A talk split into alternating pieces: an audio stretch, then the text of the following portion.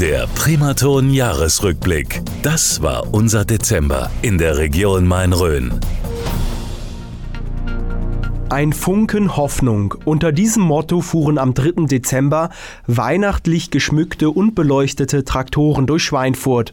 Insgesamt schmückten 63 Landwirte ihre Traktoren und wollten so den Menschen einen Funken Hoffnung schenken. Die Landwirte wollten aber auch auf die Probleme in ihrer Branche hinweisen. Dazu Landwirt Stefan Lindner. Die momentane Situation in der Landwirtschaft, auch für die anderen Mitbürger bei uns in Deutschland durch die Energiekrise, durch den Krieg in der Ukraine, hat sich halt vieles verändert. Auch für den Mitbürger und auch für uns in der Landwirtschaft.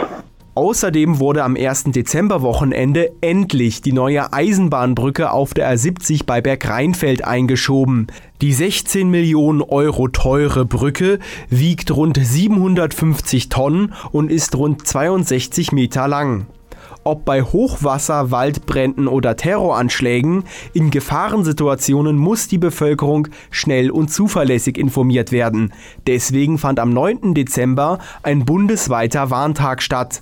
Um 11 Uhr sollte die Bevölkerung über verschiedene Kanäle mit Probewarnungen gewarnt werden. In Unterfranken nahmen an dem Warntag sieben von acht Landkreisen teil. Nur der Landkreis Rhön-Grabfeld fehlte. Das hat einen einfachen Grund. Dort ist nämlich keine einzige Serie Sirene fähig, den einminütigen Warnton zu erzeugen.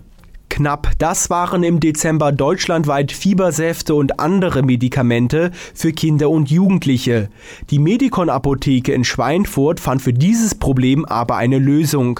Die Apotheke stellte nämlich kurzerhand Paracetamol selbst her. Christian Hundeshagen, der Inhaber der Medikon Apotheke.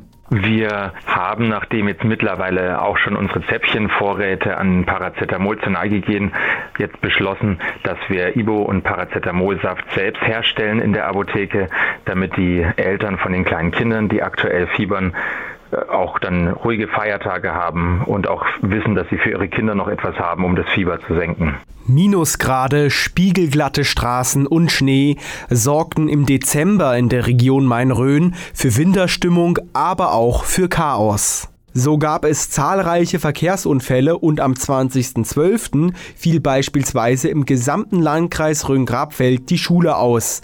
Der Grund, die Schulbusse fuhren wegen dem Glatteis nicht. Ja, und jetzt ist es fast schon wieder vorbei, das Jahr 2022. Die Region Main-Rhön blickt auf ein bewegtes, zum Teil auch dramatisches Jahr zurück. Aber 2022 war auch das Jahr, in dem Corona immer weniger eine Rolle spielte. Die Feste feierten zum Beispiel ihr Comeback in der Region. Wir sind auf jeden Fall gespannt auf das neue Jahr und wünschen Ihnen erstmal einen guten Rutsch und für 2023 alles Gute. Ihr Primaton-Team. Der Primaton Jahresrückblick. Das ist in der Region Main-Rhön passiert.